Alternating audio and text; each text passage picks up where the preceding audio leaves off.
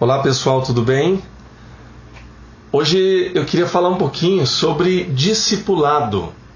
Discipulado é o tema que nós iniciamos os nossos estudos na escola bíblica no domingo passado, e esse tema nós vamos conversar sobre as próximas semanas e os próximos meses também. Por quê? Porque esse ano de 2018 nós é, queremos cada vez mais aproximarmos-nos do conceito de discipulado bíblico, ou seja, da ideia de que nós somos chamados por Deus, chamados por Jesus, para sermos discípulos e também para fazermos discípulos.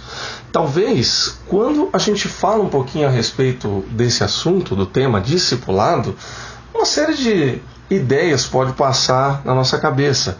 Por exemplo, a ideia de que fazer discípulos ou trabalhar o discipulado é aumentar o número de convertidos da igreja.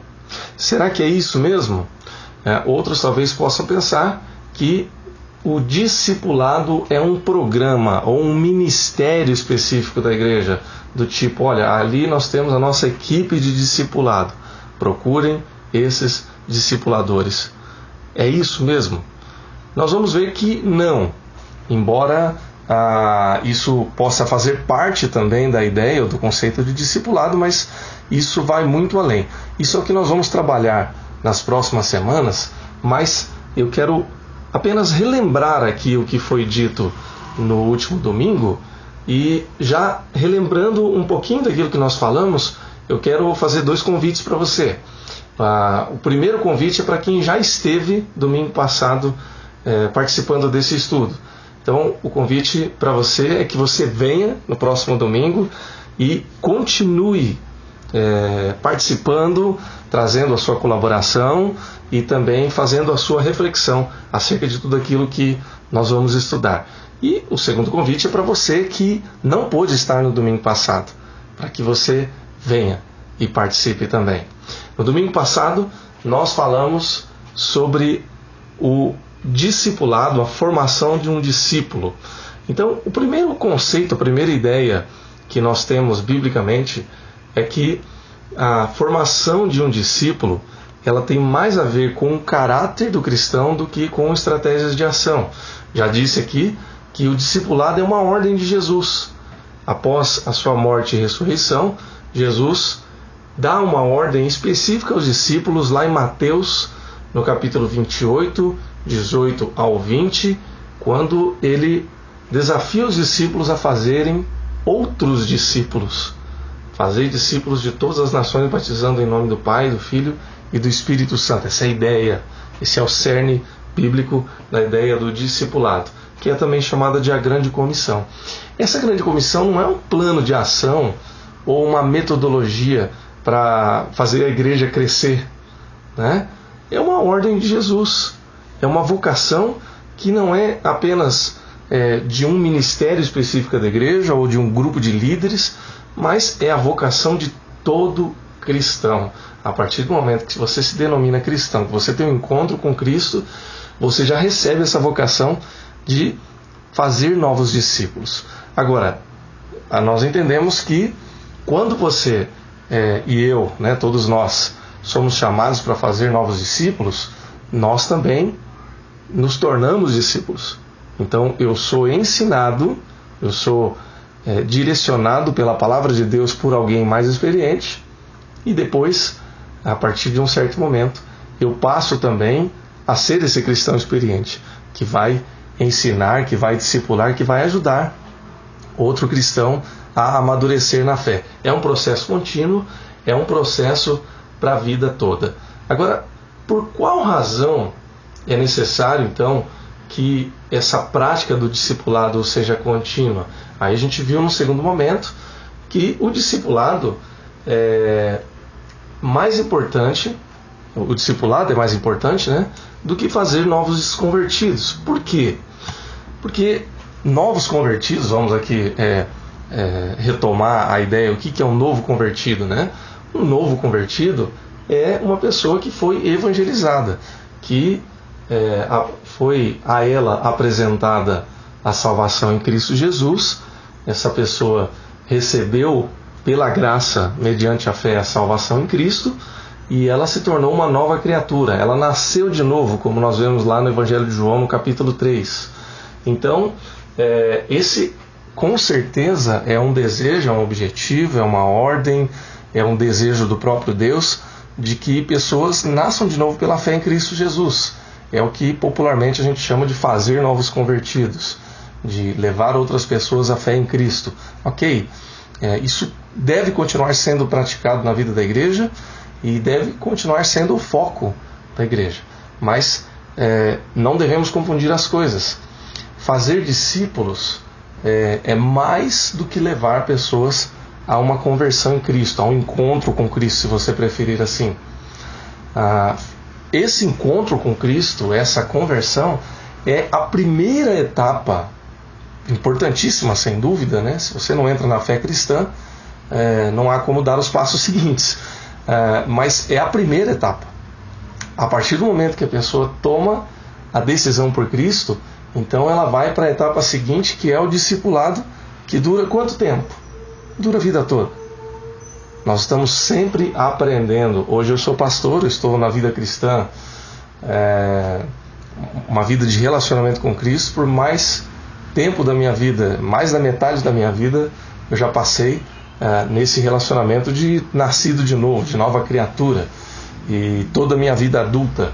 No entanto, é, eu continuo sendo discipulado, continuo tendo é, pessoas que é, são mais maduras do que eu na fé e na vida e que têm me orientado e têm me ajudado e têm me ensinado.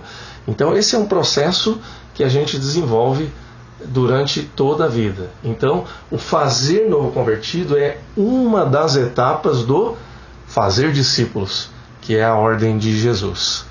E por fim, nós falamos ainda um pouco sobre o conceito do discipulado no mundo antigo e diferenciamos esse discipulado do mundo antigo para o discipulado cristão. O que, que era o discipulado no mundo antigo? É, a ideia de discipulado, vamos dizer assim, é de alguém que é, tem a figura de um mestre ou de alguém que ensina ou de alguém que conhece um pouco mais a respeito do assunto e de um aluno que vai acompanhar esse mestre e aprender com ele durante toda a sua vida, não era uma novidade nos tempos de Jesus. Isso já acontecia muito antes da encarnação de Jesus. Então, é, nós vemos, por exemplo, se a gente for olhar lá no Antigo Testamento, é, Samuel, quando ele ainda era uma criança muito pequena, um bebê desmamado, ele já vai estudar aos pés de Eli, sacerdote.